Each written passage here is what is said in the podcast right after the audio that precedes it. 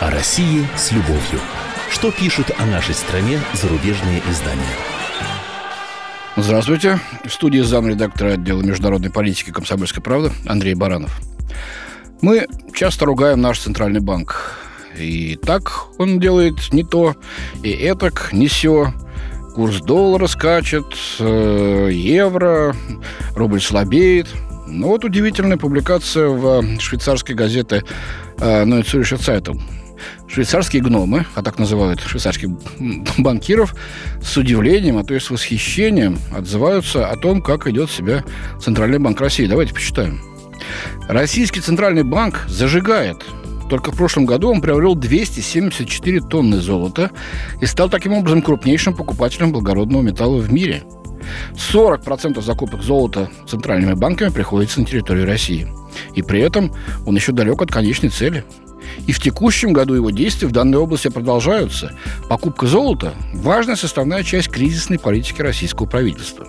Так, Кремль намерен освободиться от долларовой зависимости и обезопасить себя от дальнейших штрафных санкций США, полагает швейцарская газета.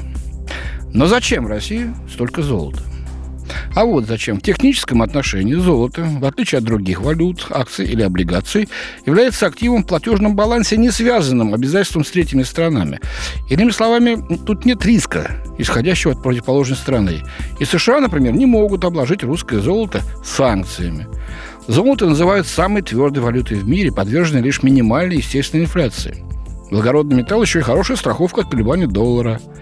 Поэтому золото – это высоколиквидный ресурс, а большие золотые резервы укрепляют доверие инвесторов к рублю.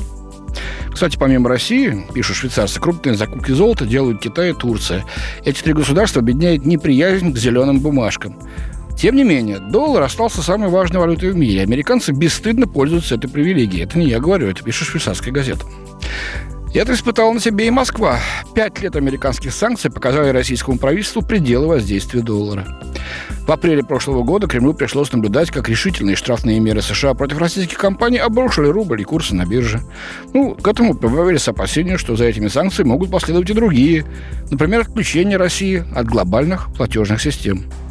Российский Центробанк, отмечает швейцарская газета, тут же сделал выводы и за три месяца распродал американские гособлигации на сумму более 100 миллиардов долларов. Вопрос в том, может ли Россия еще больше увеличить закупки золота. В настоящее время Центробанк приобретает драгоценный металл в первую очередь в России. Это преимущество. Вся инфраструктура от добычи до переработки находится здесь, в стране. Поэтому банку не надо тратить доллары на закупку драгоценного металла.